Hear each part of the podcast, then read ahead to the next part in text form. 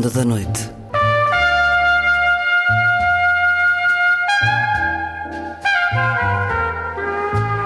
Com Luís Caetano.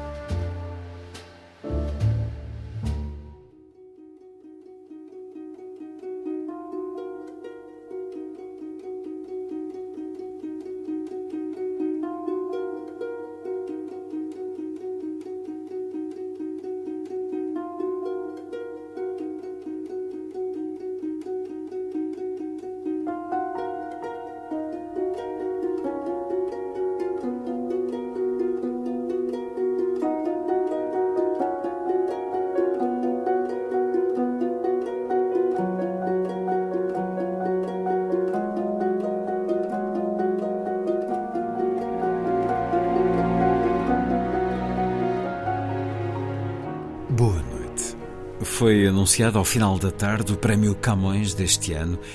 É atribuído a João Barrento, ensaísta e tradutor, em particular da literatura de língua alemã, e é pela elevada qualidade grande contributo dessas facetas que o júri justifica esta decisão. João Barrento sucede a nomes como Miguel Torga, José Saramago, Virgílio Ferreira, Jorge Amado, Agostina Bessa Luís, João Cabral de Melo Neto ou Sofia de Melo Breiner Andressen. O ensaísta e tradutor confessa a surpresa, apesar de ter já recebido muitos outros prémios, e diz que este em nada vai alterar o seu modo de estar e a sua relação com a escrita. Razão para regressar à conversa que tive com João Barrento sobre um dos gigantes da literatura de todos os tempos, Johann Wolfgang von Goethe, que observava a condição humana e as nuvens um percurso de intimidade pela vida do autor de Fausto, do Fausto, de Werther ou das afinidades eletivas, uma biografia pessoal e literária. Goethe, o Eterno Amador, assim o título do livro publicado por João Barrento sobre esse nome maior da literatura alemã. João Barrento anunciado há pouco, Prémio Camões 2023. Vai ser assim a ronda.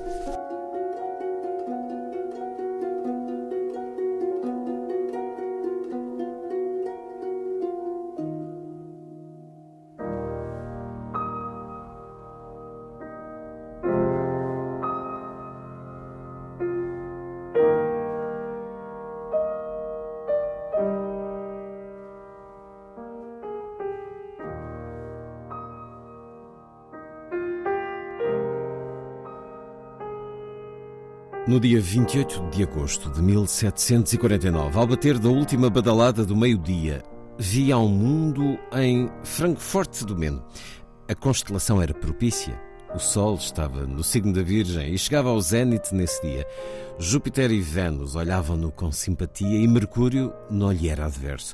Saturno e Marte mostravam-se indiferentes. Só a Lua, que acabara de ficar cheia, exercia mais a ação oposta do seu brilho uma vez que tinha entrado nesse momento no seu período planetário.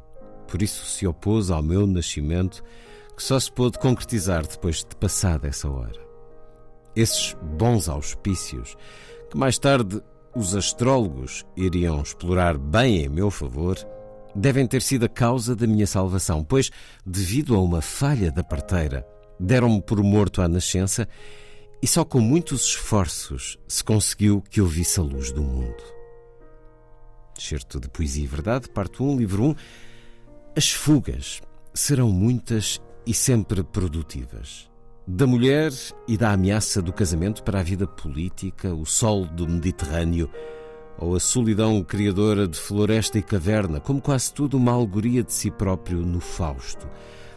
Da lei, o mundo do pai e das obrigações de Estado para a ilusão do teatro ou para o mundo também criativo e inspirador das ciências da natureza, da história irreversível do presente, uma história feita de revoluções, das grandes revoluções burguesa e americana a Napoleão e à Revolução de Julho, história que parecia conduzida pelo tão odiado princípio do vulcanismo para a crença contraditória num ancien regime progressista que em certos momentos parece recusar, mas a que nunca renunciou verdadeiramente. A renúncia e a ascese serão, e esta é outra genial contradição, num homem e num poeta marcadamente vitalista e hedonista, incorrigível gourmet e, pelos padrões atuais, virtualmente um alcoólico, escreveu Thomas Mann, outro dos fios condutores da sua obra. Renúncia e fuga são parte do mesmo jogo de um ator soberano que age contra quase todos e contra o seu tempo, seja ele racionalista ou romântico, mas nunca contra si próprio.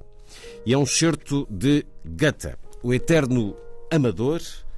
Bem-vindo à Antena 2, João Obrigado. Barrente, ensaísta, professor, tradutor. Nasceu em 1940, em Alter do Chão. Eh, entre os livros que escreveu e os livros que traduziu, a lista seria longa, tal como os prémios que reconheceram o seu trabalho. E Goethe está em muitos desses livros e desse reconhecimento. É alguém que o acompanha há muito, na tradução, no olhar ensaístico, crítico.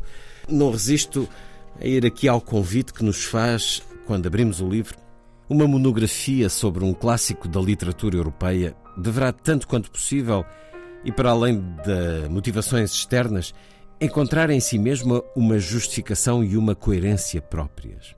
É certo que os clássicos, que o são em virtude da sua utilidade e da sua atualidade, não necessitam de ser justificados. Úteis são no sempre, como aparelhos de ginástica mental, cada vez mais raros, mas que podemos sempre ter à mão, ou então espelhos em que nos revemos, instrumentos que nos permitem testar os nossos próprios limites. No contacto com eles, percebemos muitas vezes que é preciso ler o que não se entende para se entender o que se pode ler. E mais, Paradoxalmente, são os clássicos que, não tendo nada de novo para nos dizer, nos leem sempre em moldes novos de cada vez que deles nos aproximamos. Atuais, os clássicos são no quase sempre mais quando trazem as marcas inconfundíveis do tempo e do lugar que os viu nascer. Não haverá universalismo mais datado que o do Werther, nem humanismo mais circunscrito que o da Efigênia de Goethe. Um clássico inglês e isabelino como Shakespeare moldou a partir do século XVIII a literatura alemã e uma obra tão alemã como o Fausto de Goethe, de algum modo, ajudou a literatura portuguesa de 800 a redefinir-se face aos últimos românticos, com a polémica gerada à volta da tradução de Castilho, 1872, que revelou no âmbito da questão Coimbra o novo espírito da geração de 70. Antero refere-se já em 1865 a Goethe como um dos modelos da nova literatura da ideia. É quase um convite irrecusável a forma como neste preâmbulo nos eh, chama para a vida e obra de Goethe e escreve mais à frente que qualquer aproximação a Goethe tem de ser criticamente cautelosa e relativista. Porquê, João Barrento? Bom, uh, tudo o que ouvimos até agora uh, provavelmente vai num sentido. Estamos perante uma figura claramente, eu não diria polémica, mas com certeza muito discutível nas posições que assumiu e nos caminhos que seguiu, inclusivamente nos caminhos literários, estéticos, etc.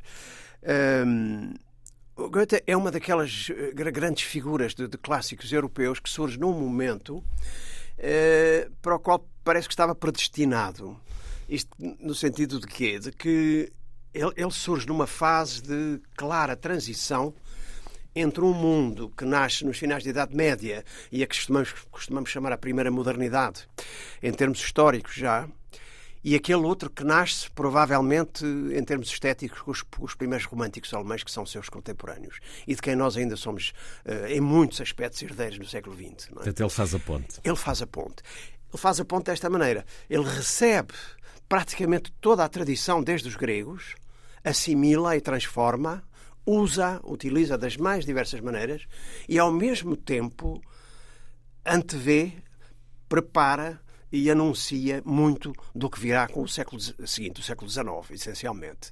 E isto quer, quer no campo digamos, da, da, da história uh, do capitalismo moderno, por exemplo, que no Fausto, na segunda parte do Fausto, que é uma construção gigantesca, onde está praticamente tudo o que era importante uh, nesse tempo e aquilo que será importante e que Goethe parece que antevê uh, no que vem aí no século XIX e no século XX, como também antecipa uma série de modelos uh, da própria literatura. Há certas obras de Goethe, umas mais conhecidas, outras menos conhecidas, que farão, enfim, grande sucesso, terão grande sucesso no seu tempo e, ao mesmo tempo, constituem-se como modelos de coisas que viram depois.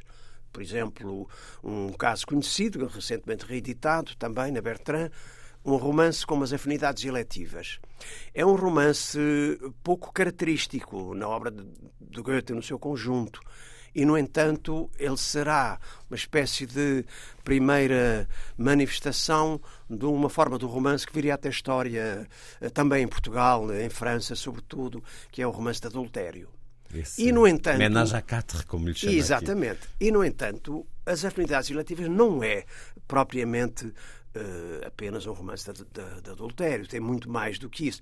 E aquilo que verdadeiramente interessava a Goethe, olha, talvez seja aquilo que ele anota a abrir a autobiografia e de que leu o primeiro certo há pouco, uh, a astrologia. Uh, aí, não explicitamente a astrologia, mas as forças que de alguma maneira regem o universo e que são de uma natureza, uh, nesse romance, numa natureza saturnina. Há um Saturno, um deus da melancolia que rege os destinos humanos, e esse é que parece estar verdadeiramente presente numa obra como essa. A questão social, o problema do casamento, o ménage à quatre, tudo isso acaba por ser secundário perante o percurso, por exemplo, de uma, de uma figura, isso já é mais típico de Goethe outra vez e de outras figuras, como é a figura central do romance, a Otília.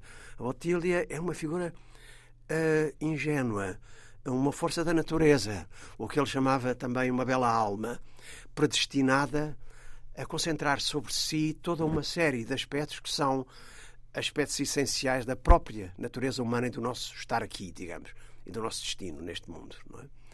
Mas há mais, há mais uh, pequenas obras. Eh, Há mais tantas obras. História. Na cadência deste livro que João Barrento agora publica, elas vão-nos sendo apresentadas nesse certo até da astrologia, que Fernando Pessoa muito deve ter apreciado, e também em algumas das coisas que já nos disse. Goethe sentia-se um escolhido. Esta vida estava-lhe destinada? Talvez não tivesse essa noção uh, até a uma fase que corresponde aos seus 25, 30 anos. Eu digo 25 porque 25 é uma, é uma idade simbólica no Goethe, porque é a altura em que ele publica o Werther.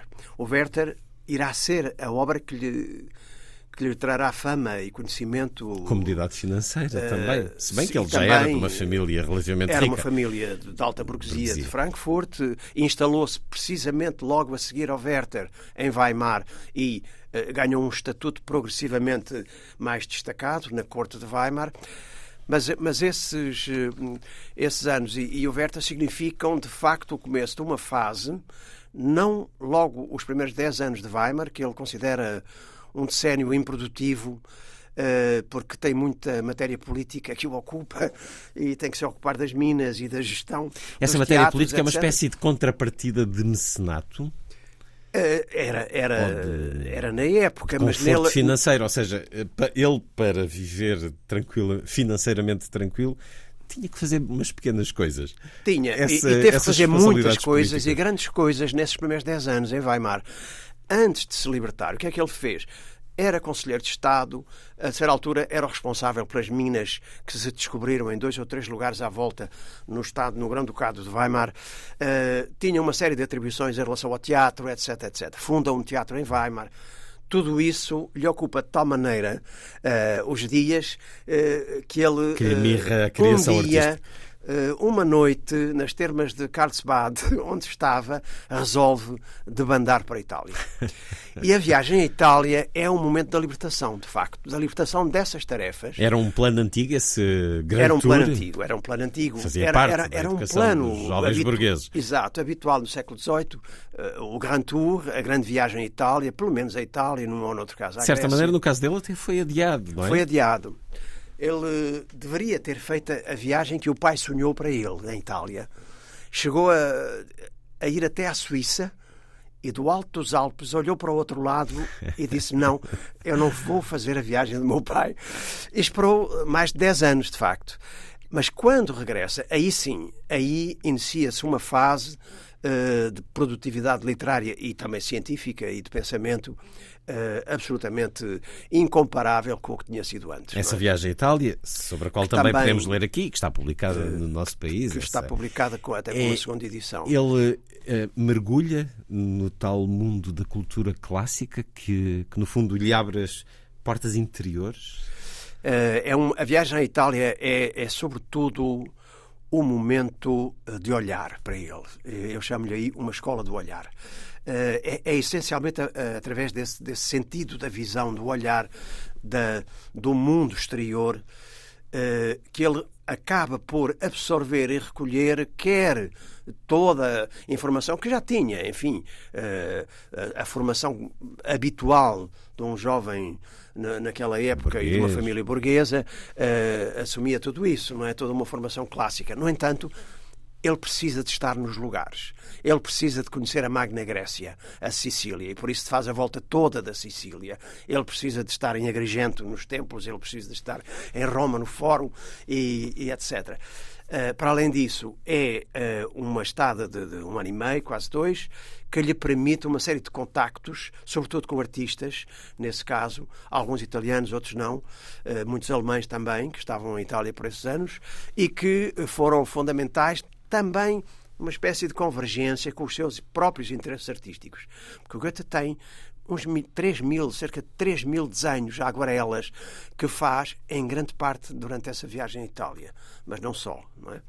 A viagem à Itália é, de facto, um, um ponto de viragem fundamental. Aliás, também é importante porque ele leva algumas das, das obras que ficaram em suspenso nesses 10 anos de atividade política, como a primeiro, o primeiro Fausto e a peça Ifigénia, são levadas para a Itália em forma ainda rudimentar, a Ifigénia em prosa, depois passa a ser uma peça em verso, e o Fausto numa forma ainda primitiva, como se costuma dizer, aquele exatamente aí dá já, em grande parte, a forma final do, do primeiro Fausto. E é aí que nasce o Eterno Amador, este título que dá ao seu livro e que vem destas sénias mansas. Tem outra origem. De ideários e idealismos que levo quando me for. Nunca fui escravo de ismos. Fui sempre o Eterno Amador. Este Eterno Amador uh, cimenta-se nessa viagem? Ah, sim, com certeza. E, e depois, não é? Sobretudo claro, depois. Uma vida inteira.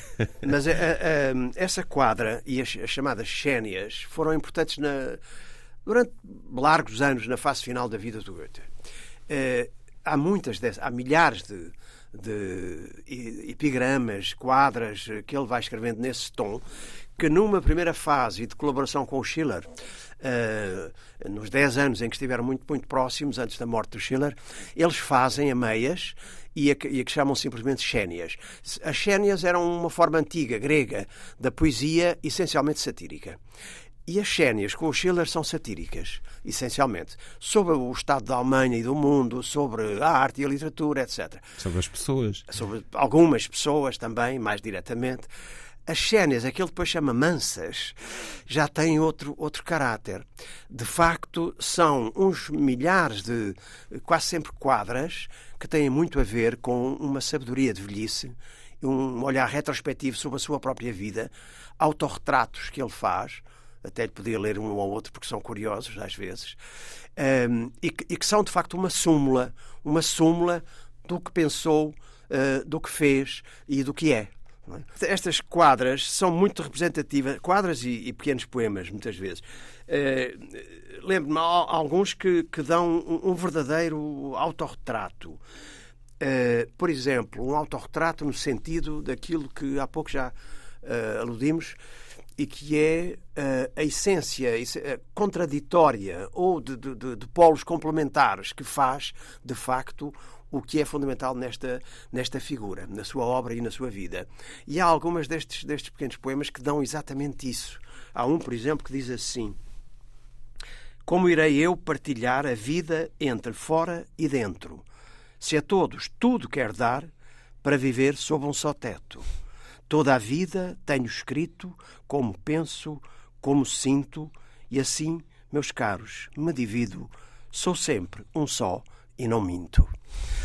Isto é, é um exemplo, entre muitos outros, muito representativo desta, muito autodefinição. desta autodefinição do, do que aliás nos últimos anos tem outra característica interessante. Muitas destas sénias servem para, de alguma maneira, fixar. São pequenos pequenos marcos que fixam aspectos que para ele foram fundamentais na sua vida.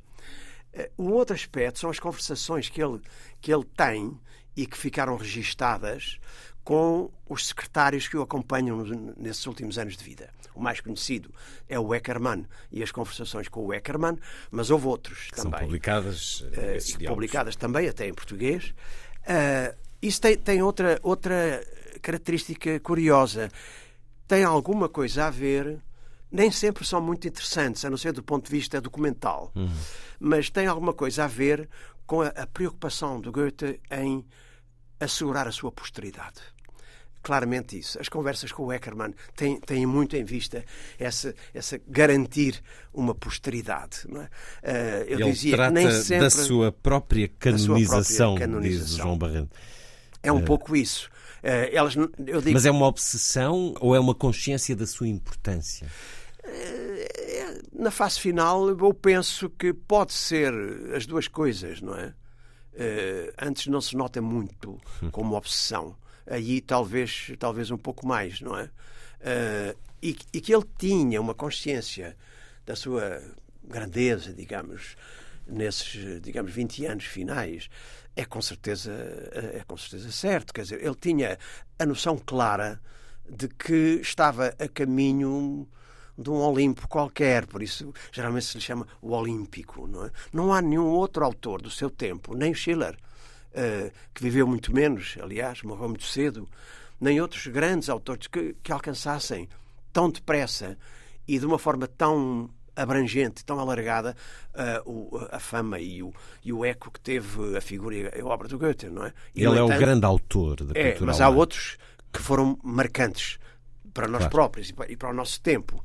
E, e não, não, não, não, podemos deixar de lembrar um deles que foi, tal, foi com certeza o grande poeta da época que Goethe não foi. Goethe não foi um grande poeta. Uh, a sua grande obra, o Fausto, tem, enfim, toda, todas as formas de poesia, mas em termos de poesia ele não é um grande poeta. O grande poeta, seu contemporâneo, é Hölderlin. E o Hölderlin ficou meio esquecido, ficou esquecido um século, praticamente. Só os modernos do século XX é que é vieram é recuperá-lo, não é? E o Goethe nunca se, nunca se aproximou muito dele há um, uns contactos à distância. Com o Schiller, sim. O Hölderlin teve muita relação direta em Weimar. Com Goethe, não. Como é ele enquanto homem? Muitas vezes nos surge neste livro, Goethe, o eterno amador, de João Barrento, a ideia de um amante da estabilidade, um homem que não gosta da violência, de certa maneira até avesso à ação. Quando alguém o conhece, com que impressão fica? É, avesso à ação, talvez não fosse. Uh, se há qualquer coisa que o caracteriza é, é, exatamente essa capacidade de articulação entre determinadas formas de pensamento que não são nunca muito abstratas e muito menos sistemáticas, não é? E uh, formas concretas de ação. Hum. Uh, o pensamento do, do, do, Goethe é, corresponde ao que ele, nas máximas e reflexões, em que reúne também pensamentos, chama uma, um, um, um empirismo suave mas um empirismo, ou seja, ele está sempre muito uh, ancorado no real, mesmo no pensamento. E por isso se dedica muito uh, a algumas ciências, nomeadamente uh, a mineralogia, ou a botânica, ou a ótica, etc. É? Ehm, o, o grande traço é o, o dessa dualidade permanente, que é uma dualidade produtiva, neste caso. Uh, as contradições alimentam-no. Também isso está expresso em algumas daquelas xénias lá do final da vida, muitas vezes. Não é? Ele vive da, da contradição, uh, cultiva isso, mas não é, mais uma vez, diferentemente de alguns contemporâneos, de um Hegel ou de outros que ainda o conhecem em Weimar, não é a contradição dialética. Goethe não é um dialético. É qualquer coisa como uma força da natureza. E a natureza contém em si tudo. E as contradições, que são próprias também dela, não é? E essas contradições é que o levam a progredir, a avançar. Isto talvez esteja expresso da maneira mais evidente e mais acabada numa obra como o Fausto. O princípio do Fausto é o da progressão no meio das contradições, uh, até chegar a uma aquilo que seria uma espécie de parapeito para um horizonte que seria o da realização plena e total, a que nunca chega, claro. Que é contrariado. Uh, como dizia o Pessoa nos fragmentos do Fausto, não é? O segredo da busca é que não se acha. O do Goethe também não achou. E, no entanto, tem um, um final apoteótico. Uh, é, quase chega lá. Devemos quase olhar com atenção essa obra absolutamente fulcral na nossa cultura europeia e ocidental, mas ainda sobre a caracterização deste homem.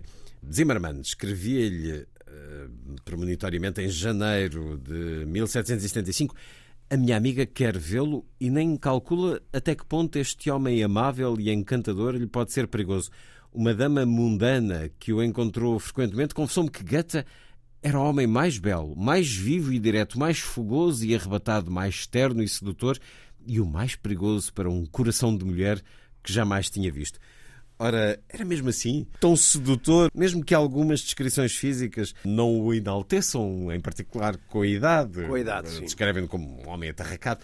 Por entre toda esta fome de conhecimento, de gosto, da educação pelo gosto, temos aqui um amador também dos prazeres mais Claramente. terrenos e carnais? Claramente. Uh, há um lado, como se dizia num dos fragmentos que leu, hedonista, mas também hum. um lado sensual na, na natureza do, do Goethe. Uh, as mulheres uh, que esse fragmento, aliás, a mulher a que esse fragmento se refere, essa carta, é uma daquelas mulheres que foram um pouco um enigma na vida do Goethe, a Frau von Stein.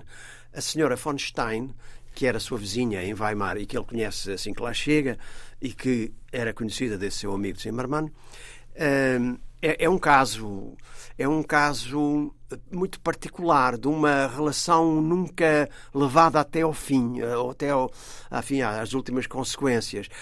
Eh, e isto leva-nos para um outro aspecto de Goethe.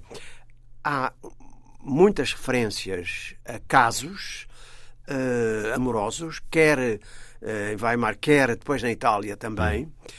Eh, e quase sempre as figuras de mulher na vida de Goethe são figuras populares, mais ou menos insignificantes. Há de casar com uma mulher assim. Há de casar com uma mulher assim para lhe deixar alguma garantia na fase crítica das guerras napoleónicas que varriam a Alemanha nesses anos, princípio do século XIX. Mas a Frau von Stein é um caso particular porque ela está quase à altura dele. Ou seja, há, há, há ali um. Eles escrevem-se imenso. A viagem à Itália, por exemplo, não teria sido escrita 20 anos mais tarde se ele não tivesse o diário para, para a Frau von Stein desses anos de Itália, não é?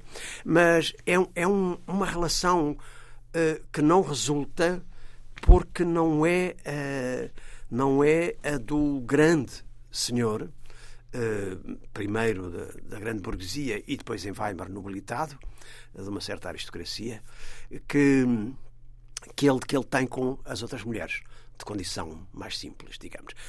E, e provavelmente eh, não tão argumentativas como era a Frau von Stein, porque ela era de facto argumentativa e, portanto, havia ali assim um uma situação em pé de igualdade, quase. Portanto, ele procurava entregar-se a mulheres onde estabelecesse uma certa hierarquia Há casos conhecidos que são intelectual. como a Cristiana Vulpius, com quem ele casa depois, muito mais nova e Quantos anos mais rural, nova? 30 e tal? 30 anos, por aí, hum. ou mais mesmo.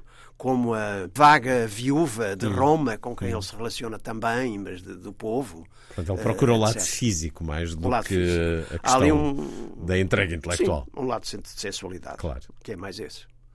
É, é claro que há depois poesia, por exemplo, que dá conta de relações amorosas mais ou menos estilizadas, como era habitual naquela poesia do, dos anos de juventude dele. É uma poesia que vem ainda do rococó, do classicismo, toda cheia de, de truques é? e de retóricas, não é? Aí não, aí não, não conseguimos chegar a apreender bem que, que tipo de relações foram essas, não é? Hum. Estão completamente transfiguradas pela, pela, pela poesia, não é? Mas ele não era nada daquela aura de um romantismo dramático como não. no Jovem Werther, portanto não podemos ligar essa personagem é... ao autor. O Werther é uma perversão do Goethe. De facto, o Werther é, uh, é um dos melhores exemplos da, daquilo que às vezes se chama a literatura como terapia. O Werther foi a terapia para um caso amoroso que não resultou com a filha de um, de um pastor protestante no lugar onde ele estava a fazer o estágio de direito, não é? Portanto, e, ele escreveu e despachou o assunto. A, a, ideia da fuga, em que eu insisto aí umas duas ou três vezes, tem a ver com isto, de facto. Goethe, muitas vezes, escreve para se libertar neste caso, de uma ligação amorosa, impossível.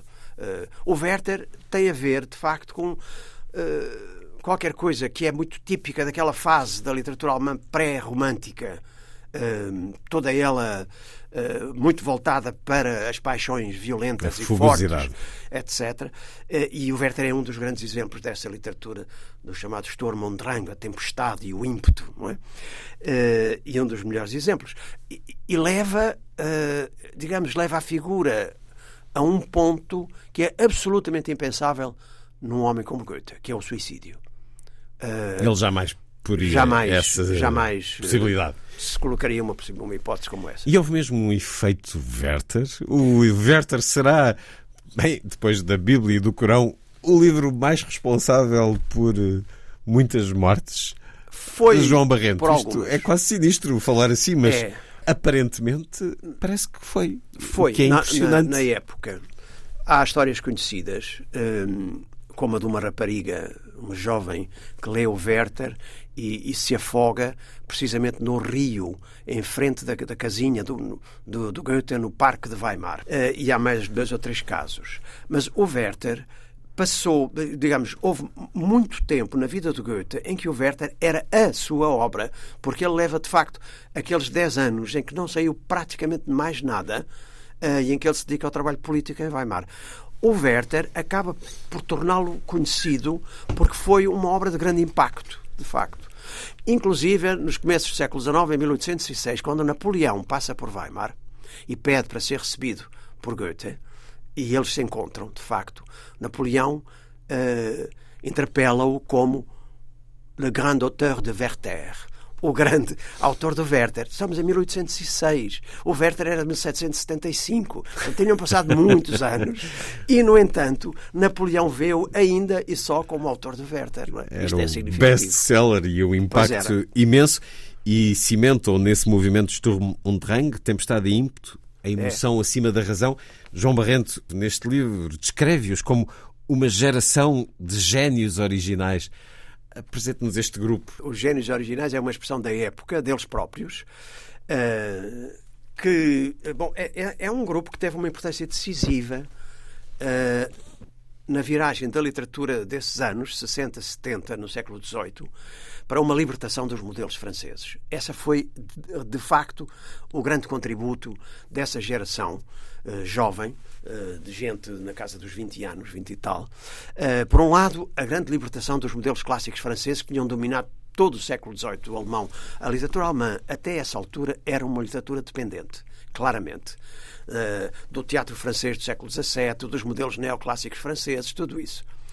Neste momento, aparecem duas coisas que foram decisivas e eles cultivam de facto essas duas coisas. Uma delas é a libertação dos modelos clássicos retóricos da poesia e a introdução de uma forma poética que haveria de fazer história até aos nossos dias e a que chamaram na altura o ritmo livre. O ritmo livre é a libertação das amarras dos modelos clássicos na poesia, que não é uh, obra exclusiva dessa geração, é sobretudo obra de um poeta uh, um pouco mais velho do que eles, chamado Klopstock, no século XVIII, que lança pela primeira vez, imitando ainda a poesia grega, uh, alguns desses ritmos sem rima, sem forma regular, etc. A outra grande novidade e a grande descoberta que eles fazem é a de duas ou três figuras que foram decisivas depois para alimentar o imaginário e a própria literatura e as formas literárias dos anos que vinham aí até ao romantismo propriamente dito, que foram Shakespeare, por um lado, o Goethe tem um ensaio muito, muito pensado, muito interessante, uh, no dia do aniversário de Shakespeare, uh, que foi importantíssimo. Foi Homero, com que o Werther andava no bolso e lia de vez em quando, e foi a tradição popular alemã completamente esquecida e submersa uh, por esses modelos clássicos franceses. Não é? Uh, isso foi, representou uma viragem de facto decisiva uh, até aos, aos, românticos mais tardios. É? Ler mais um pouco de Goethe, o Eterno Amador, de João Barrento, a chancela Bertrand. Não haverá verdade nem lugar comum que uma obra como esta não contenha. Obra sempre de ocasião e sempre guiada pela lei da permanência, preocupada com trazer a claridade ao caos dos fenómenos e dos tempos.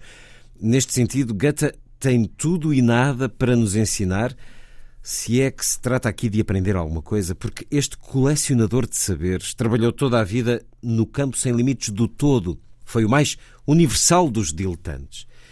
E uma vez mais, à imagem de Prometeu, o eterno amador dos homens e da sua vida mundano, viu-se acima das carelas do mundo. Foi o mais luterano dos Erasmos da era das revoluções, o mais alemão dos europeus, o mais europeu dos alemães.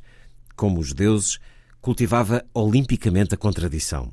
Por isso, na contradição ainda viva que a anima, a imagem que dele retemos será uma daquelas que andam sempre associadas à memória dos deuses. Já que há pouco nos tinha referido esta essência que é a contradição na personalidade e na obra de Goethe, mas também há pouco nos dizia sobre um homem que quase que nos dava o nosso tempo, mesmo que com séculos de distância, e há aqui epigramas. São loucos estes homens, dizeis dos violentos oradores que em França ouvimos gritar por ruas e praças. Loucos me parecem também a mim, mas um louco em liberdade diz sábias sentenças, enquanto no escravo se cala a sabedoria. E depois nunca gostei dos apóstolos da liberdade. Cada um procurava afinal a sua arbitrariedade. Se queres libertar muitos, ousa servir muitos. Queres saber até que ponto isso é perigoso? Então experimenta. E há outro conjunto de epigramas é que se deu o título de Epigramas de Veneza, porque foram escritos de facto numa segunda viagem à Itália, mais curta, e que se uh, resumiu a Veneza. E esses epigramas uh, são têm duas vertentes maiores, uma delas mais erótica e outra delas, se quisermos, mais política, como essa hum. dos que acabou de ler, não é? Uh, a vertente erótica vai muito longe, há todo um filão de poesia erótica no Goethe que também que vai bastante longe, até a nível da expressão mesmo, não é? Uh, e, e, tem alguns poemas uh, que eu considero bastante bons nesse, nesse, nesse, nessa vertente. Os outros cultivam sobretudo, esse, mais uma vez, esse lado da contradição, ou talvez melhor, para usar um termo mais gotiano, de uma polaridade dos fenómenos, que é dos próprios fenómenos, e que ele como que interioriza. A lei da polaridade é uma das grandes leis na obra toda do Goethe. Na obra científica, na obra literária. A polaridade que depois ele próprio complementa com um outro princípio, a que chama o, da, da potenciação ou da intensificação. E estes dois princípios permitem-lhe, de facto, atuar, eh, se podemos dizer assim, eh, sobre o mundo nas investigações científicas, por exemplo, e escrever obras como o Fausto, que se rege essencialmente por estes dois grandes princípios. A polaridade, eh, que é qualquer coisa de profundamente humano, não é? Nós não somos lineares, não é? E isso é muito explorado e a intensificação ou a potenciação progressiva do desejo, no caso do Fausto, do desejo de conhecer, do desejo de amar, do desejo uh, do mundo e das suas manifestações, do desejo do poder também, de ter. no final. Uh, tudo isso aparece, por exemplo, nessa obra magna, uh, à luz destes dois grandes princípios, é? que ele também, de alguma maneira, que também nos servem para perceber a sua posição política na época, que é uma época complicada, contra, enfim, uh, bastante conturbada, não é? No fundo, ele, ele vive entre, uh, já como homem adulto, entre a Revolução Francesa e as grandes revoluções, quase de meados do século XIX, que já são as revoluções liberais. Ele assiste, de facto, ao fim do Ancien Regime, à consolidação de alguns dos grandes princípios burgueses e da Revolução Francesa e ao nascimento do liberalismo europeu o que levanta, de facto, sérios problemas, porque ele, hum, como sugeria aí numa certa passagem, acreditava num ancião regime progressista. Mais uma contradição, não é? Mas em que ele acreditava, de facto, e tinha algum receio da violência revolucionária. Mas isso também uh, aconteceu com outros que se entusiasmaram inicialmente e quando veio a fase do terror e, e o que seguiu à revolução se retrataram de alguma maneira. Uma vida onde Fausto então o acompanha. É publicado em 1808, uma, uma, primeira, uma primeira parte. Começou 30 anos antes. Depois há uma continuação 20 anos depois. Portanto, temos aqui mais de 50 anos numa obra que, que, acompanha esta vida. Primeira versão do Fausto, aquele que se costuma chamar um proto-Fausto, um Fausto primitivo, é uma versão que se centra essencialmente na questão amorosa, na, na conquista da figura feminina, a, a Margarida, uh, e não sai muito. Bom, e no pacto, já, Sim. naturalmente, o pacto com o diabo, para que isso possa acontecer depois. Mas é uma versão essencialmente centrada nesse episódio. Não é? Uh, isso é isso é uma versão já dos anos de, de juventude, uh, meados dos anos 70, não é? quando ele começa a descobrir o próprio tema do Fausto curiosamente em casa e numa fase de doença, eh, já em criança, através do teatro de fantoches. Depois, as questões do, do ocultismo, da magia, através de uma figura uh, familiar próxima que o acompanha nessa fase da doença e que lhe abre esses mundos que depois eh, ele irá desenvolver. Uh, e depois há, sobretudo, na fase da ligação mais intensa com Schiller, o retomar dessa matéria original do Fausto. É, em grande parte é o Schiller que lhe diz não, isto é para continuar. E, de facto, a primeira parte do Fausto, que já é muito mais desenvolvida do que aquele Fausto primitivo, que sai em 1808, é posterior em poucos anos à morte do Schiller, que é em 1805. E os dez anos anteriores são decisivos para a elaboração do Fausto. Isso deve-se em grande parte, de facto, ao, ao Schiller. Eh, quando acontece essa primeira publicação, a obra começa a ter repercussão até já no teatro. Eh, ele, ele, é representado, por exemplo, em Weimar pelo próprio Goethe, e tal como outras peças, como a Ifigênia. Mas leva muito tempo até aparecer a segunda parte. A segunda parte, aliás, só aparece postumamente. Ele deixa o manuscrito selado, Uh, em 1931, pouco meses antes de morrer, mas com, mas com a autorização e a vontade que fosse publicado. De que fosse publicado, exatamente. E, e é porquê, depois publicado que não quis publicar? Eh, através da... Quando sentiu que a morte se aproximava, porquê que não o quis publicar? Pois, eh, não me lembro de nenhum dado biográfico ou nenhuma informação que deixe isso claro. Sei que sim, que ele encarrega uh, o secretário Eckermann de se ocupar disso, e isso acontece uh, pouco tempo depois, não é? Essa segunda parte do Fausto é uma coisa uh, mirabolante e gigantesca, que lhe vai surgindo nesses anos já mais avançados, eu penso que com uma intenção a de alargar a matéria do Fausto a mundos que não eram os do que costumamos chamar os pequenos mundos da primeira parte. De facto, o Fausto da primeira parte é o Fausto do mundo burguês da relação com a Margarida, de um pacto com o diabo que lhe vem da insatisfação com a, o seu conhecimento filosófico e científico, uh, mas que é um, um, digamos, um incidente na história do Fausto que já vem desde as origens, não é? Portanto, ele não poderia contornar isso, mas é essencialmente uma história burguesa, pequeno-burguesa, se quisermos, da relação de amor com a Margarida, que acaba com a morte de Margarida no cárcere, com o infanticídio do filho, etc. A segunda parte é um plano gizado ao longo de bastantes anos ainda, que tem a intenção de dar o que se chama O Grande Mundo. Uh, fazer entrar Fausto noutros mundos, mundos do simbólico e da imaginação, como os mundos reais e seus contemporâneos. Mundos simbólicos e da imaginação, por exemplo, no que diz respeito a uma certa forma de crença na ciência e no progresso das ciências que o leva a introduzir uma cena logo no início eh, de laboratório. Nessa cena de laboratório nasce uma figura a que se chama aí o homúnculo. Cria-se um homem em laboratório. Isso é, é curiosamente antecipatório, não é? Mas há depois também o, o lado da, da, da simbólico e da imaginação. Fausto percorre outros mundos, nomeadamente uma segunda noite do Sábado das Bruxas, que neste caso é se passa na Grécia Antiga, e o encontro com Helena de Troia. O encontro com Helena é a concretização de uma visão que já vem do, da primeira parte, na, na cena chamada da Cozinha da Bruxa, quando ele é rejuvenescido. E a bruxa lhe diz, e com esta, esta beberragem no bucho, mais ou menos isso, tu vais ver Helena, Helena em qualquer mulher.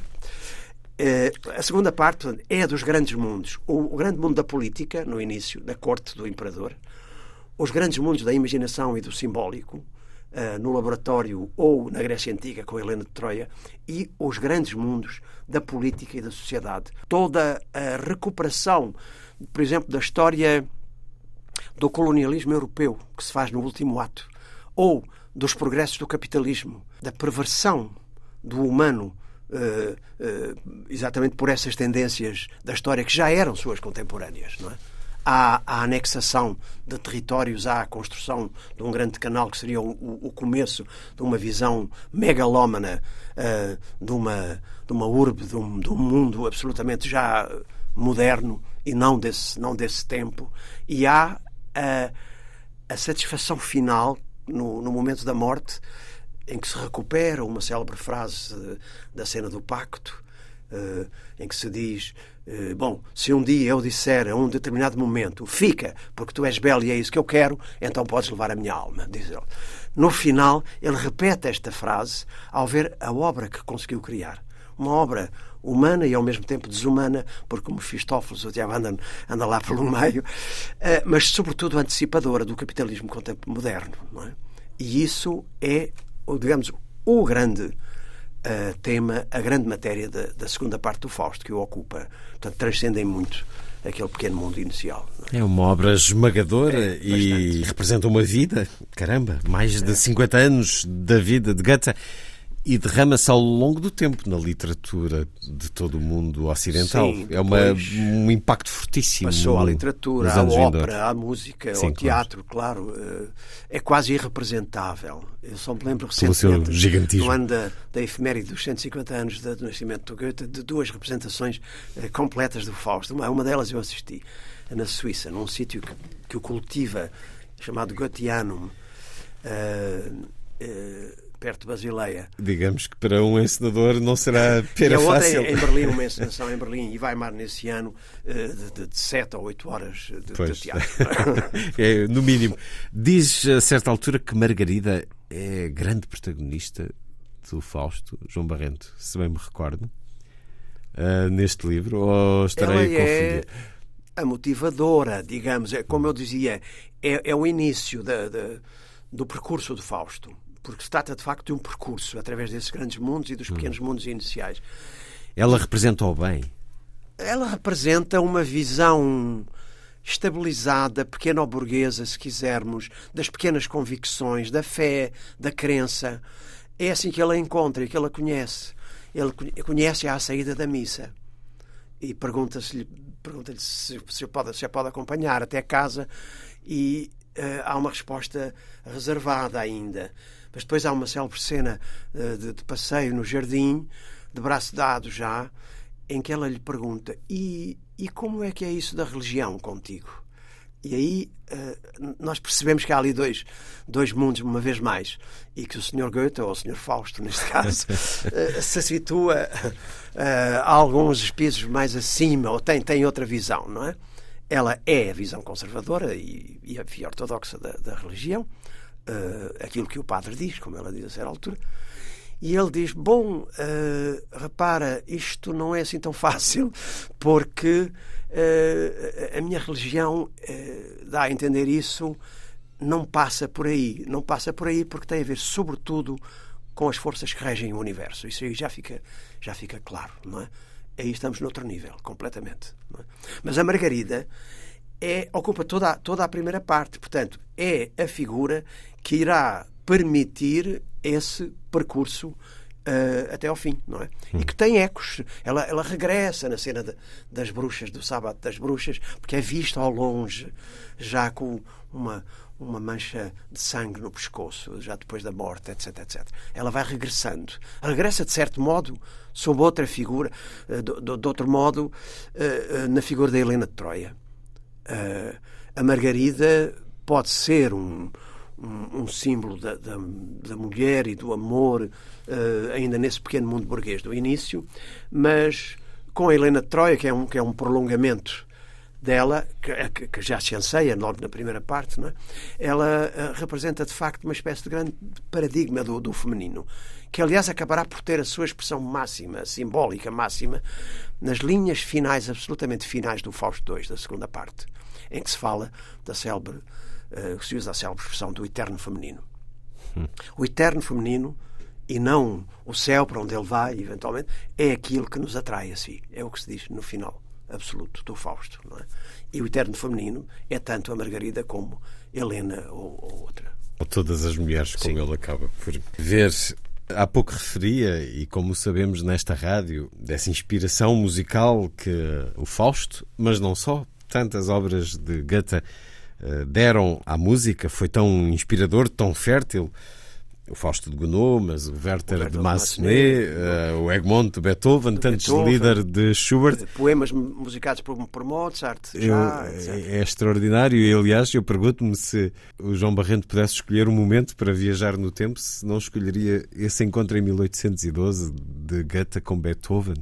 Apesar de não ter sido propriamente uma grande empatia, especialmente por parte dele, mas é impressionante não. pensar nesse encontro. E vendo bem, vendo bem, são duas figuras muito, muito semelhantes, de certo modo. Figuras de uma grandeza, de facto, enorme, figuras de um momento verdadeiramente clássico é? da música, ou da história da música, ou da história da literatura. Não é? Encontram-se em, em, muitos, em muitos aspectos. A, até na própria natureza da, da obra de cada um, não é? Naquilo que para eles foi mais importante, ou no, no estilo, no, no elan que colocam em algumas das grandes obras, as grandes sinfonias de Beethoven, ou uma obra como Fausto de, de Goethe. Ou... Mas a impressão com que se fica é que Beethoven tinha uma grande admiração Sim. por Goethe, mas Goethe eh, Isso era... olhou com algumas reservas para Beethoven. Acontecia com outros, aconteceu com outros também. Uh, sobretudo a partir de um certo momento em que é uh, conselheiro de Estado e ministro em Weimar, já numa idade mais avançada, o Goethe tem essa sensação de superioridade em relação a muitos. Por exemplo, a geração uh, sua contemporânea, mas mais nova, dos grandes românticos que deram uma volta radical, de facto, às concepções dominantes da arte, da literatura, ele não, nunca aceitou, de facto. Não, não os aceita. O conhecimento de Goethe em Portugal ao longo do tempo foi, e temos neste livro publicado por João Barrento, que tem diferentes partes, depois de nos dar da vida e da obra, temos uma biografia cronológica de Goethe e temos também as edições portuguesas deste autor que cedo chegou ao nosso país eh, conquistou muitos leitores e, e, se manteve ao longo do tempo? Relativamente. Há, há, uma história bastante preenchida, se quisermos, da, da recepção do, do Goethe em Portugal. Uh, como era de esperar, logo, logo, no século XIX, uh, uh, o Werther tem logo duas, duas edições portuguesas. Aliás, há uma, uma primeira, um primeiro momento que eu menciono aí. Há uma figura portuguesa que visita Goethe em Weimar ainda antes da viragem do século, em 1799, que é o Conde da Barca, que era um diplomata português. Mas isso não teve, não teve repercussões, digamos. Uhum. Agora, as traduções que se foram fazendo e a própria assimilação de obras de Goethe a obras de autores portugueses ou as representações teatrais, que começam a ser muitas já no século XIX, isso é, é bastante significativo. Mas talvez haja, há um momento, naturalmente está aí, que eu refiro, que no século XIX foi decisivo ou seja, contribuiu, embora não tenha sido o único, para aquela grande mudança de paradigma que se dá com a geração de 70, uh, do Antero de Quental e outros.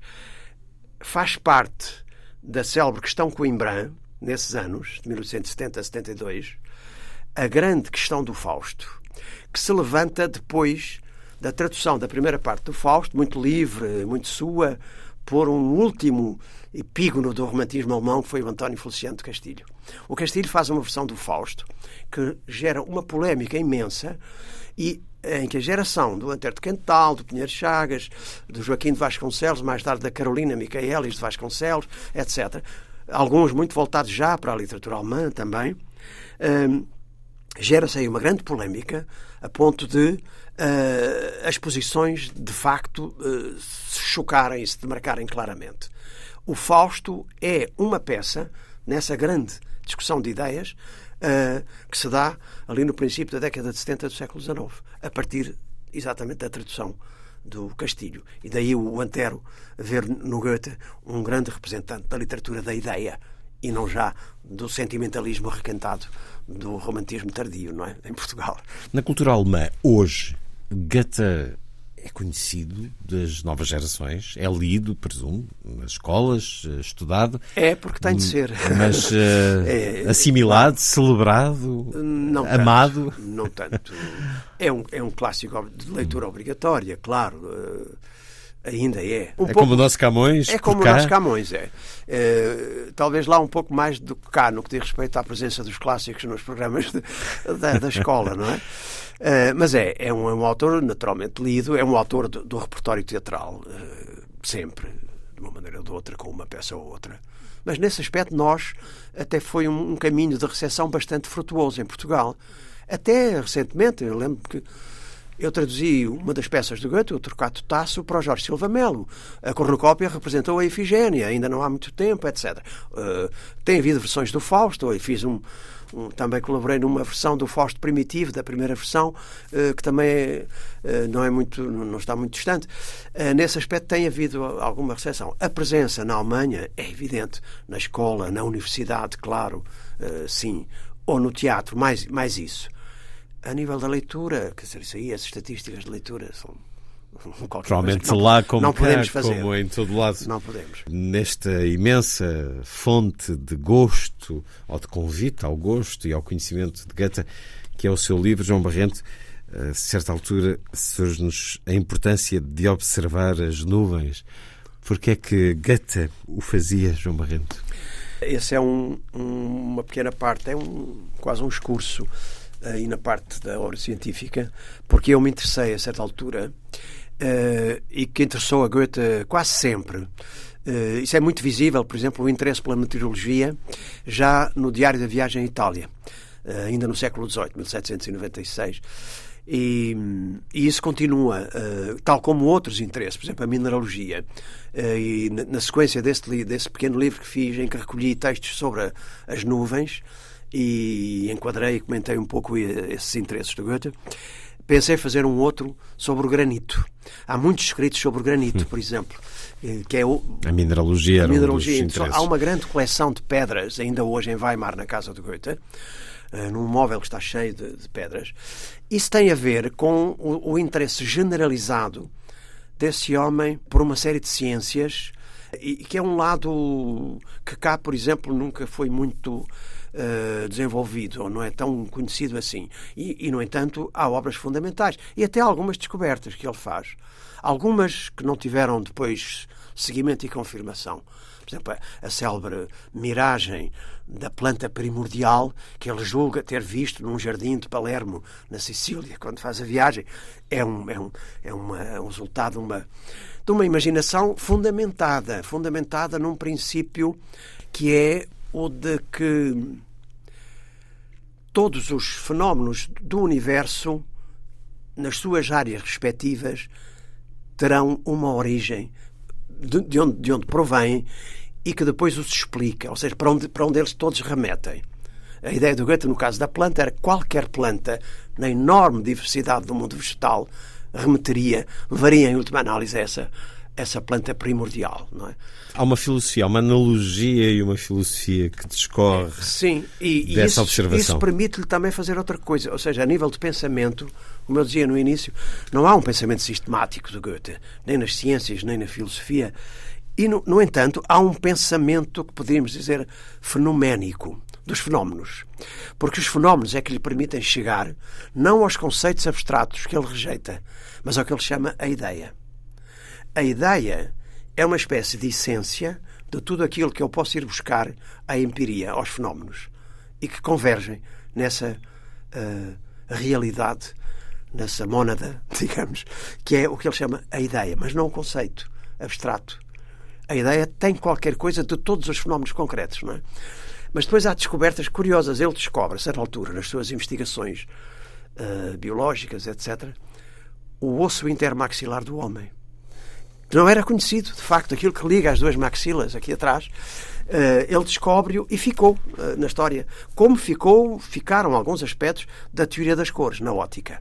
Embora aí haja muita discussão desde o Newton, ele contesta alguns princípios de Newton, introduz outros, tem uma parte histórica que é muito informativa e depois tem uma parte teórica em que as coisas muitas vezes têm sido discutidas, mas em que há, de facto, momentos que foram importantes na, na, história da ótica, não é? Portanto, há, há tudo isto numa figura como essa, uh, para além da, das obras literárias que geralmente são mais difundidas, não é? Este lado é muito pouco conhecido. Tão vastos os modos de ver de Goethe que João Barrento nos apresenta e nos convida a acompanhar, a seguir no olhar, a darmos um novo olhar, o nosso, sobre uma obra imensa que marcou o tempo e que está disponível, muito com o seu contributo também na tradução, na divulgação. Goethe, o Eterno Amador, livro de João Barrento, que no ano passado nos deu também A Chama e as Cinzas, um quarto século de literatura portuguesa, de 74 a 2000, um livro já com primórdios em 98, quando eh, da Feira de Frankfurt com Portugal como país-tema. É muito vasta a bibliografia, como disse no início. Agora, com Goethe, o Eterno Amador, sobre o qual conversámos, João Barrendo. Muito obrigado por ter vindo à Antena 2. Eu é que agradeço, naturalmente. João Barrento, ao final da tarde, foi anunciado que é ele o Prémio Camões deste ano sucede a nomes como José Saramago, Miguel Torga, Virgílio Ferreira, Agostina Bessa Luís, Jorge Amado ou Sofia de Melbreiner Andressen. Uma conversa sobre o livro Goethe, O Eterno Amador, publicado pela Bertrand. Está feita a ronda. Assim, obrigado por estar com a rádio. Boa noite.